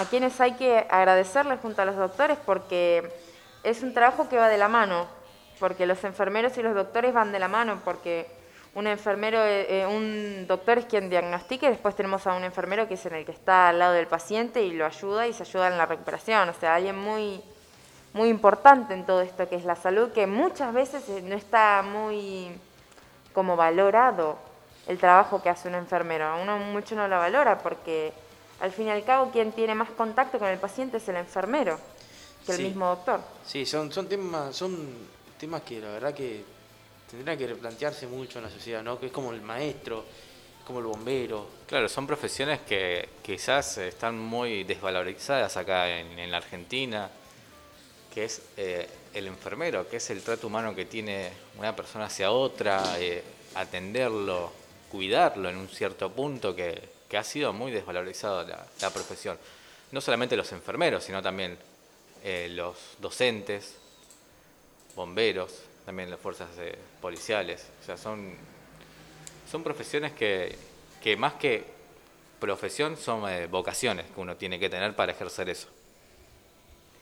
Sí, también tenemos tendencias a AstraZeneca porque este mes llegarán 3.960.000 vacunas de las AstraZeneca, a la que se le suman las 861.000 por el fondo COVAX, que podrán completarse las vacunaciones con segundas dosis y vacunar con la primera millones de compatriotas. Así que esto es muy una noticia muy feliz, ¿no? Porque ya se está comprobando como alrededor del mundo los países, mientras más gente vacunada están, menos golpeados se ven por el COVID. Obviamente, em, cuando uno habla más del hemisferio norte, eh, ellos ya están en verano, entonces es diferente porque nosotros estamos empezando el invierno. Eso quiere decir más resfríos, más gente con problemas em, así como de gripe y todo eso, que a- ya se van a ir mezclando un poco con el COVID, pero bueno, son estos meses que uno con frío tiene que tratar de bancársela más y más que nunca usar el barbijo, por favor. Bien, chicos, Sí. bien. Y en lugares cerrados, eh, mantener al menos, no sé, La ventilación. claro. Mínimo que- 5 centímetros. Sí, claro, 5 centímetros la ventana del colectivo. O sea, si hace frío, abríguense mucho. Eh, El tema está que ahora, o sea, con estas bajas temperaturas que estamos teniendo, uno tiende a enfermarse o a tener un problema. Y ya, obviamente, ya con que te duele la garganta, es eh, sospecha. Más allá de, de que vos digas, no, pero me duele la garganta por la, o porque estoy resfriado o por lo que sea, ya hoy, en el contexto en el que estamos viviendo, que es una pandemia, ya es una sospecha de COVID. Sí, no sé si a ustedes les pasó que, no sé, un día me dolía un poco la cabeza y uno ya dice COVID, ¿entendés? Uno Sí. tose y una vez COVID. Sí, sí, constantemente. O sea, yo, eh, sobre todo que trabajo en salud, o sea, me pasa de que por ahí a veces tengo un dolor de cabeza o algo y, y digo, ya, ya me empiezo a perseguir, ya desde antes, digamos. o sea, es como que estoy ahí con las alarmas encendidas pensando en que, en que no me quiero contagiar. O sea, por más que esté vacunado, uno se puede eh, contagiar igual. Obviamente va a transitar la, la enfermedad no, no, no tan grave, pero el miedo siempre va a estar a- a contagiarse. Sí, después también tenemos en tendencias a Bob Marley porque se cumplen 40 años del fallecimiento. Eh, no sé, ¿ustedes llegaron a escuchar eh, o escuchan canciones de Bob Marley? Sí, hay un tema muy conocido que es el que se escucha en todos lados, que no me acuerdo bien cómo se llama, pero eh, sí, sí, o sea, si no escuchaste a Bob Marley alguna vez es... Aparte es una persona muy icónica en la música del reggae, si no me confundo. Alguien que es como la cara de lo que uno diría el reggae y pensás en Bob Marley. Sí, eh, también ayer salió una noticia que recordaban cuando lo querían matar, que había, había mucha gente que lo quería, o sea, mucha gente poderosa que lo querían ver muerto, ¿no? A Bob Marley. Eh, otra noticia más que te queda así, vamos cerrando el porqué en Twitter, esta nueva sección, que es un resumen cortito de noticias, de noticias que hay en Twitter, de tendencias que hay en Twitter. Sí, no, hasta ahí con, con las que se pueden decir, las otras son demasiado políticas Sí. para mi gusto, así que como sabrán Twitter es una plataforma muy, muy controversial. Acá de política, por lo menos Si no es necesario tratamos de evitarlo, así que los otros lo dejo a ustedes para que vayan y revisen Claro. si quieren mirar algo. Nosotros le esquivamos a la política. Nos vamos con un temita a la breve pausa musical y ya volvemos con la columna deportiva de Jonathan.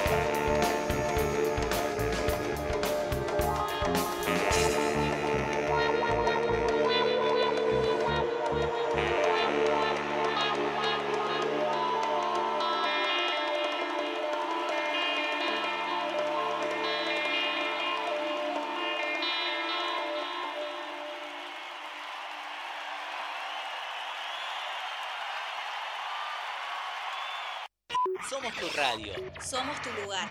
Radio Radio Juventudes. Juventudes. La radio juvenil de Merlo. Presentada por la Subsecretaría de Juventudes del Gobierno del Pueblo de Merlo. En Radio Juventudes, Sos vos. sos vos.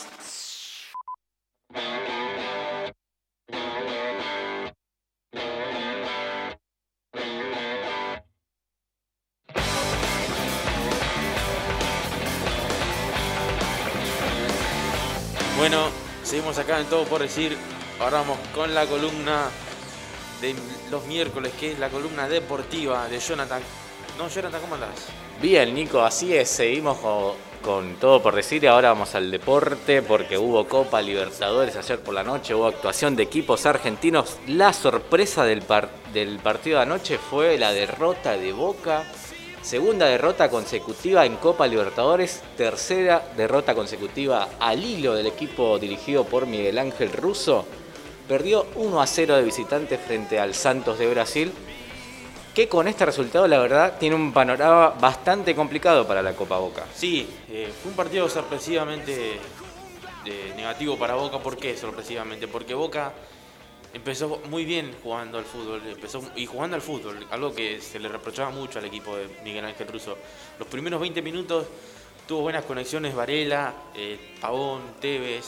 Sí, sí, de hecho Tevez al inicio del encuentro tuvo una jugada insólita que erró casi abajo de arco, o sea, estuvo a punto de convertir, pero no, no pudieron concretar y a los 42 minutos del primer tiempo llega el gol de Felipe Jonathan tras una muy buena jugada de Cayo Enrique que desbordando por la zona derecha, centro atrás y un lindo gol del defensor del lateral izquierdo para sentenciar el partido, porque después en el segundo tiempo Boca tenía la pelota, es más, tuvo la mayor posesión de, tiempo de tenencia de balón, pero no, no era efectivo, dejó de ser efectivo como lo venía haciendo en los últimos eh, partidos de, Copa.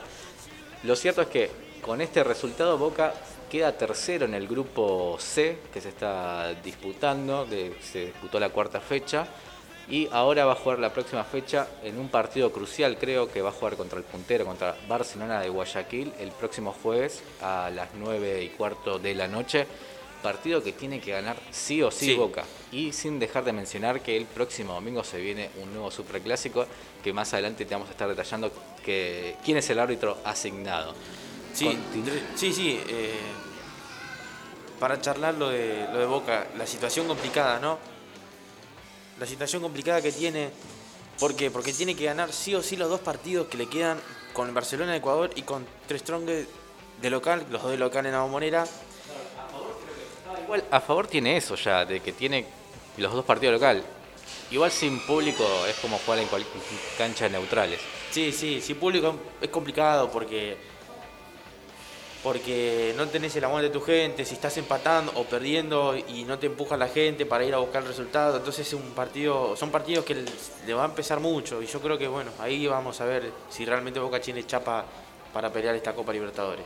Otro de los partidos que se disputó ayer por la noche fue la victoria de Racing.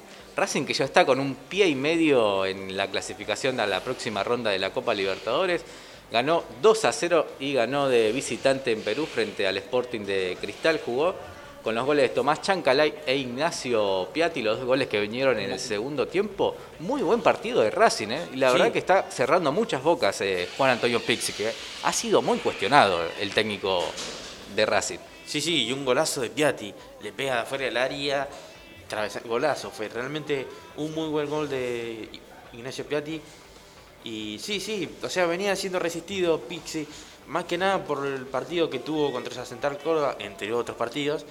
Eh, pero ese partido contra Central Córdoba fue un partido determinante porque se necesitaba ganar para pelear el torneo. Finalmente Racing pudo clasificarse a los cuartos de final. Y bueno, ahora ganó este partido y yo creo que viene muy bien. Viene sí, sí. bastante bien, que de hecho ya está casi clasificado, creo que ya con un punto más le alcanza para clasificar a la próxima ronda. Lo cierto es que el próximo partido de Racing por Copa Libertadores va a ser el martes 18 de mayo, va a jugar frente al Sao Paulo en Brasil, en este caso va a ser eh, visitante, donde el equipo de Hernán Crespo los va a recibir a partir de las 9 y media de la noche. Hoy va a continuar la cuarta jornada de la Copa Libertadores por el grupo D. Junior de Barranquilla en Colombia va a recibir a River. River que no sé si está obligado a ganar, pero eh, ya con una victoria es como que se asienta más en la Copa. Lo cierto es que está segundo en la tabla de posiciones de, de este grupo D. Lo comparte igual eh, con Fluminense, ambos equipos tienen cinco puntos. Y una victoria frente a Junior Barranquilla que es uno de los equipos más débiles de, de- de este grupo, lo va a dejar bien posicionado de cara a lo que viene. Sí, sí, además porque los dos, como bien decías, River y Fluminense tienen cinco puntos y el resto tiene un punto. Yo creo que un punto más y se escapa. Igual es un equipo muy, es un grupo muy parejo, ya que eh, tuvieron todos los mismos resultados prácticamente. eh, Fluminense y River, no se sacan ventajas, hasta en diferencia de goles están iguales. Sí, por eso mismo, por eso mismo, pero yo creo que ganando River y ganando Fluminense ya pelearían ellos dos para ver quién es primero y quién es segundo. Claro, es que los dos candidatos a pasar a la siguiente ronda de este grupo son tanto el equipo brasilero Fluminense como, como River. Lo cierto es que River ya está en Barranquilla, va a jugar en Colombia a las 9 y media de la noche sin Enzo Pérez, que continúa con un problema gastrointestinal. Obviamente lo están preservando para lo que va a ser el próximo superclásico. Y sin Montiel, que tiene una molestia en el autor derecho. No dijeron que es desgarro, pero no lo quieren exigir. De hecho, ya se está hablando de que no va a poder ser titular en el partido del próximo domingo frente a Boca. Es una baja bastante sensible para Gallardo. Sí, sí, una baja sensible porque era uno de los jugadores, junto a Enzo Pérez que, y Borré, se puede decir, uno de los jugadores que en el equipo, mal o bien, te rinden igual. Y igual tiene buenos, buenos laterales, River. Sí, ¿no? va es- eh, se está disputando el lateral derecho entre Alexis Vigo, el ex de- defensor de Colón, y Milton Casco. Uno de ellos dos va a ocupar el, lugar de, de Montiel este, eh, este, hoy a la noche, a las 9 y media de la noche. Hay más partidos igual de Copa Libertadores, pero un horario muy, pero muy tarde, a las 11 de la noche por el Grupo A, Defensa y Justicia va a jugar de visitante frente a Universitario de Perú. Un partido también, porque ya entre las terceras y cuartas fechas de esta Copa Libertadores como que ya se define todo. Quién no va a clasificar y quién está con más posibilidades. Lo cierto es que Defensa y Justicia está segundo en el grupo con cuatro puntos. El primero es el líder Palmeiras, el actual campeón vigente de la Copa Libertadores con 12 puntos, con puntaje ideal. Y va a jugar contra el equipo mm, eh, más perdedor de este certamen, que es Universitario de Perú, que no ha ganado, que perdió todos los partidos. Cero puntos tiene el equipo del equipo peruano, así que es un equipo bastante débil que Defensa y Justicia creo que tiene que ganar estos tres puntos que son vitales para la continuidad de, sí. de la Copa. Hago fuerza por Defensa y Justicia, uno de los equipos que, que más me gustan en el fútbol argentino de los últimos tres es años, de los equipos años. más lindos para ver jugar, porque es muy vistoso el, el equipo de Sebastián Becasese. Va a continuar también la, la fecha, hay otro equipo argentino que va a jugar hoy. Argentinos Juniors a partir de las 7 de la tarde va a recibir en la paternal a Universidad Católica de Chile. Argentinos Juniors creo que es la revelación de esta copa, al menos en todo lo que es esta fase de grupo. Porque ya está también casi con un pie medio dentro de la Copa Libertadores. Ganó los tres partidos que jugó, tiene nueve puntos, le saca una buena diferencia al segundo equipo de este grupo F, que es Atlético Nacional de Colombia, tiene cuatro puntos. Y es un partido importante, ya que de empatar o ganar, Argentinos Juniors se está asegurando la clasificación a la siguiente ronda. Una muy buena campaña Gabriel Minto, que de hecho también en el torneo viene bastante bien. Sí, sí, yo creo que Argentinos Juniors, si no es el equipo que más puntos cosechó, conjunto otro equipo en la Libertadores, pegan el palo. O sea, es un equipo que viene muy bien y, y yo creo que un triunfo más, ya obviamente, o un punto más, ya creo que quedaría tranquilo de cara a esta fase de grupos. Y además es un, equipo que intenta jugar al fútbol. eh, no, capaz no le sale mucho como a otros clubes, pero es un equipo que intenta tener la pelota, de tener paciencia para llegar al arco rival.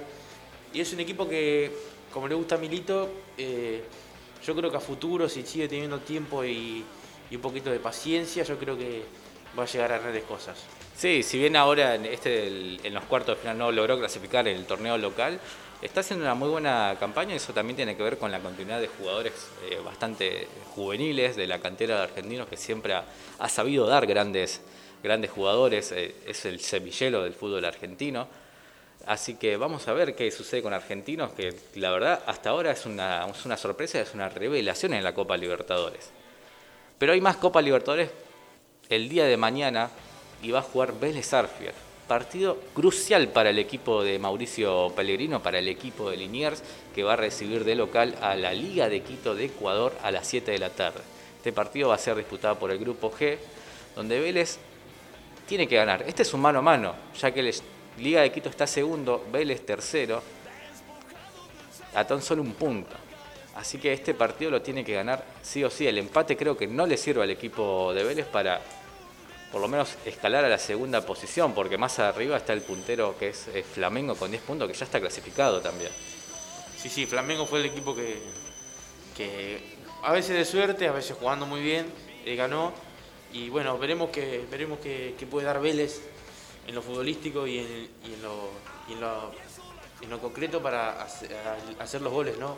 Porque muchas veces, bueno, pasó eso con Vélez, que llegaba, llegaba y bueno, no tenía mucha, mucha eficacia en el arco rival. Lo que tiene Vélez es que tiene un equipo mu- eh, un equipo canterano, o sea, con juveniles de, de las inferiores de Vélez, que está bueno lo que se está, el proyecto que tiene Vélez a, a nivel de institución, pero obviamente los resultados te lo te demandan exigencias, o sea que no podés esperar mucho, Sí. tenés que ganar sí o sí. Igual recordemos que Vélez viene de golear 5 a 0 a Gimnasia de la Plata, así que yo creo que eso va a traer muy confiado al equipo de Pellegrino. ¿no?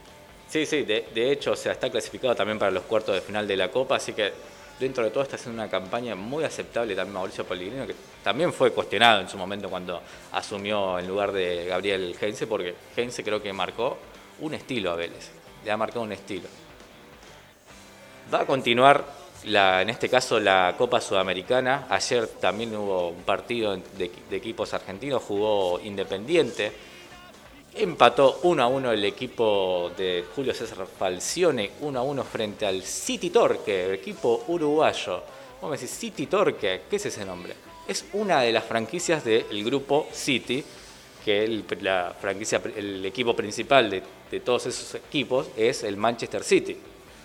Lo cierto es que igualaron 1 a 1 con los goles de, del Petre para el equipo uruguayo y lo empató Jonathan Herrera para el Rojo a los 91 minutos de juego. Viene de goleador Jonathan Herrera. Viene de goleador, goles. sí, sí, sí.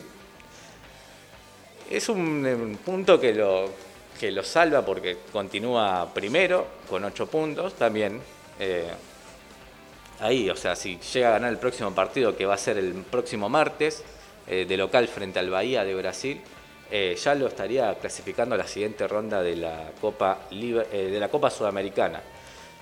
Hubo otro encuentro de participación argentino por Copa Sudamericana, en este caso fue por el grupo G, Talleres y Tolima de Colombia igualaron 0 a 0. Un empate que a Talleres no lo deja bien parado en el grupo G de esta Copa Sudamericana, ya que se encuentra tercero y tiene que ganar el próximo partido que se va a disputar eh, también el martes frente al Bragantino de, Brasil, donde el equipo cordobés va a viajar y va a jugar este encuentro a las 9 y media de la noche.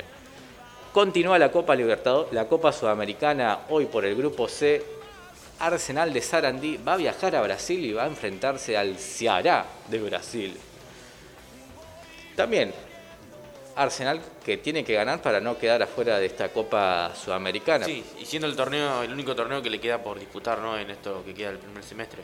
Eh, claro, exactamente. Lo cierto es que el grupo C está bastante parejo, ya que el primero, que es el Ceará de Brasil, va a jugar contra el puntero Arsenal, tiene 5 puntos, al igual que Bolívar de Bolivia. Y Arsenal se encuentra a nada más que a un punto. O sea que ganando este partido se va a acomodar bastante bien y ya le va a servir para, para futuro y clasificar a la siguiente ronda. Otro partidazo que se va a disputar en el día de hoy. No sé cómo voy a hacer hoy para ver. Entre el partido de River y este partido, o sea, voy a estar haciendo zapping, porque va a jugar Rosario Central San Lorenzo. Nueve y media de la noche. Creo que es un partidazo. Es bastante picante va a ser. Recordemos que en San Lorenzo va a estar Romagnoli como técnico interino, ya que Dabove renunció porque está prácticamente afuera de todo San Lorenzo. Si no gana este partido, está fuera de la Sudamericana, ya está fuera del torneo de la Copa de la Liga Argentina. Muy, muy mala campaña está haciendo San Lorenzo. Está en crisis. Sí, que temas de San Lorenzo que tenía para ganar, para jugar Libertadores, para pasar de fase de grupo No lo en la consiguió. Copa de la Liga y no consiguió nada. Está jugando a Sudamericana que tampoco está mal, que está mal, tan solo tiene un punto. Bueno, Rosario Central tampoco está tan bien, tiene cuatro puntos, está tercero, pero si llega a ganar este partido también se acomoda para lo que va a ser las próximas eh, clasificaciones. Es un partido crucial para ambos equipos. Eh, creo que va a ser un partidazo. Encima, por Copa, por Copa Internacional, por Copa Sudamericana, dos equipos argentinos enfrentándose, va a ser bastante picante. Y va a continuar la fecha el día jueves. Por el grupo H, Lanús va a visitar a Gremio en Brasil a las 19 cuar- 19:15. partidazo. Otro partidazo, sí. Y sobre todo también que va a definir eh, la clasificación para la siguiente, para la siguiente ronda, porque Gremio eh, es el puntero con 9 puntos y Lanús también. eh, es segundo, perdón, con 6 puntos. Así que es un partido que el equipo del sur tiene que, que ganar para igualar la, la misma línea que tiene Gremio. Y para cerrar la jornada de Copa Sudamericana, el día de mañana va a jugar eh, News, News All Boys de Rosario, frente a Libertad de Paraguay. News también que la tiene bastante complicada, todavía no le puede enganchar la mano al equipo, el Mono Burgos, que también está siendo bastante cuestionado, sobre todo por la forma de jugar que tiene. Es el Atlético de Madrid de Rosarino. Eh, Son todos atrás, sacamos el pelotazo arriba, nos defendemos, eh, atacamos de contra, pero el tema es que News no tiene esos jugadores para jugar de contra. Claro, son jugadores que- de mucha edad, como Maxi Rodríguez, En- eh, eh, Pablo, Pérez, eh, Escoco, Nacho Escoco. que están para otro tipo de juego. Vamos a ver qué pasa con el Mono Burgos, que quizás también es uno de los técnicos que, si no encuentra resultados exitosos a futuro, o sea, en la proximidad, eh, va a estar en la cuerda floja también. Así que va a jugar este próximo mañana a las 9 y media frente a Libertad de Paraguay. Un partido también crucial porque se va a enfrentar News, que es el tercero, frente al segundo, que es Libertad de Paraguay, que se llevan dos puntos de diferencia. ¿Queda otro dato más? Otra noticia más tiene que ver con la NBA, donde Campazo. El gran Facu Campazzo, el gran. Facu Camp- La está rompiendo. Creo que es.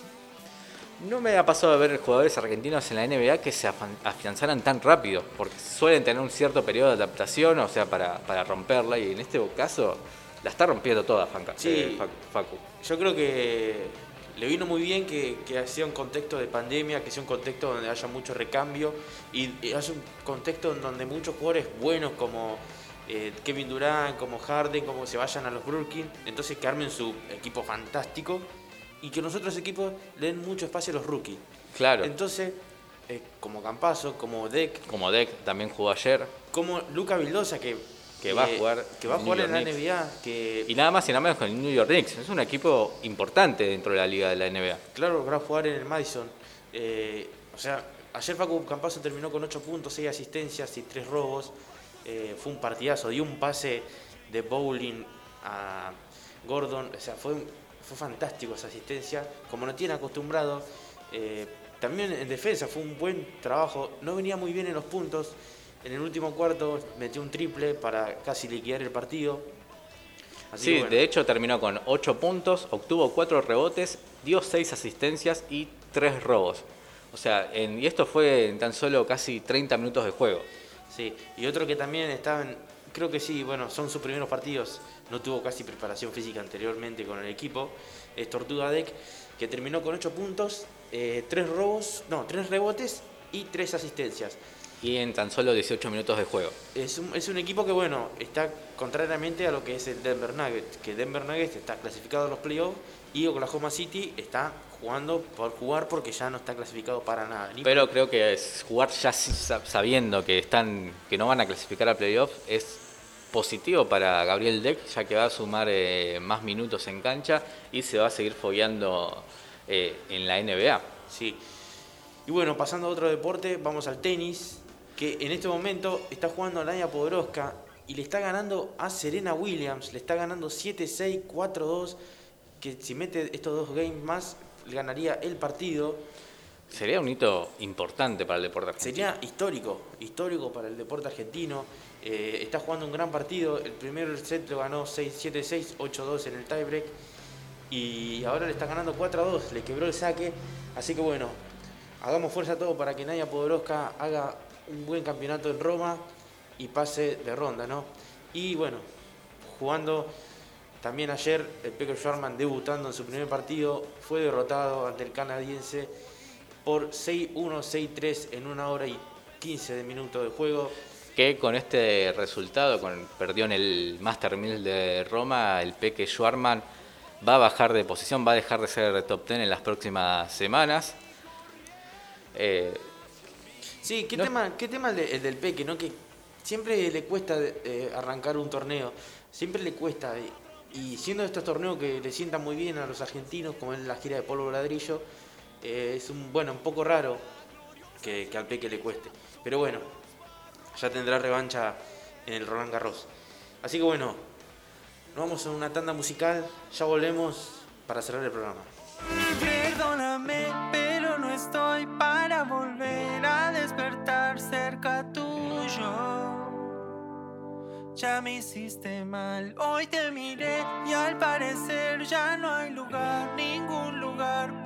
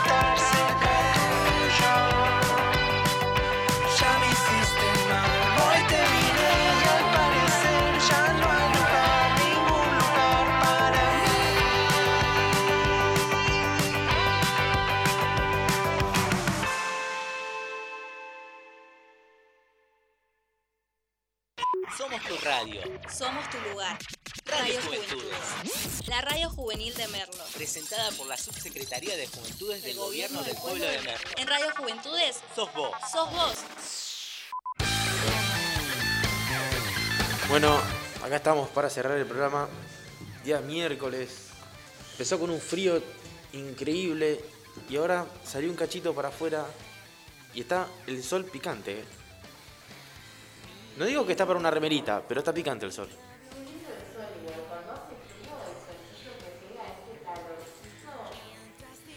Sí, sea, está- o sea, ese es el día que se parte en dos, porque a la mañana hace mucho frío y a la tarde no te digo que está para andar en remera, pero está un poquito caluroso. Sí, totalmente. No sabes si ponerte la térmica con, con el buzo o solamente la térmica o una remerita manga corta con el buzo. Estás ahí como medio... Claro, estás en esa disyuntiva de que salgo muy emponchado a la mañana y de la tarde cuando estoy volviendo vengo con cinco camperas en la mano. O sea, es, es- estas épocas, o sea, igual no eh, reniego de- porque, porque es gratis nomás, pero me encanta a mí el invierno. Yo no sé dónde me voy a meter el camperón, eh, estoy analizando en qué, en qué lugar de mi cuerpo me voy a meter el camperón, pero sí, sí, es, son- es complicado el otoño. el- igual debo decir que también me gusta, me gusta, me gusta más que el verano, porque el verano sí, No me gusta el verano porque doy tres pasos, transpiro, tomo mate, transpiro, respiro, transpiro, odio, odio, odio el verano. No, además, eh, por más de que tengas un aire acondicionado, ventilador, hace calor igual. O sea, hace calor. Y encima estás pegoteado. eh, Claro, no tenés forma de evadir eso. O sea, Claro. si no tenés un aire acondicionado, o sea, no. O sea, en cambio, con el, en el invierno regulás la temperatura. Y no Claro. me vengan los fundamentalistas del verano diciéndome, eh, pero odias, eh, ¿cómo es? Porque vi, vi muchos memes, estoy indignado con eso, o sea, con los memes de la gente en contra del invierno. ¿Qué les pasa, loco? ¿Qué les pasa? Yo vi, yo vi un meme que me parece gracioso, que lo voy a buscar si lo tengo, pero bueno, un poco tarde ya cerrando el programa. Claro, había un meme que decía, eh, a los que les gusta el invierno, o sos un HDP, o no te levantás temprano. Yo me levanto temprano igual al invierno y me salgo el ponchado y lo disfruto. Igual, sí, debo decir que yo, a mí me cuesta levantarme, ¿no? Que necesito una inyección de café para levantarme. Pero sí, sí, el invierno es, es el- es la estación del año en donde más suelto me veo. Yo amo el invierno, lo único por ahí medio una cagada es que es como que los días son más cortos, pero después todo todo es positivo en invierno, todo es positivo. Eso para mí es perfecto. Los días tipo ingleses, tipo Liverpool, así cae la noche y hay ese olor a leña. Es hermoso. eso Sí, es sí, hermoso. sí, o sea, después te tomás un buen cafecito, estás ahí todo emponchado, calentito, por más que no tengas estufa, o sea, vi- vivís tapado, o sea, estás como ahí seguro, o sea, yo me siento seguro con el invierno. Pero bueno, así que bueno, el viernes tendremos una nueva emisión de Todo por Decir con una consigna, una consigna en el día que será los años 2000. Vamos a repasar toda la música, todo el arte de los años 2000 ¿Ya prepararon su, su, su, su tesis, chicos, para defenderla? y nuevas columnas que vamos a ir implementando el viernes. Así que bueno, esto fue Todo por Decir, emisión de miércoles. Nos vemos el viernes, así que chao, abrazo. Nos vamos con las ligas menores.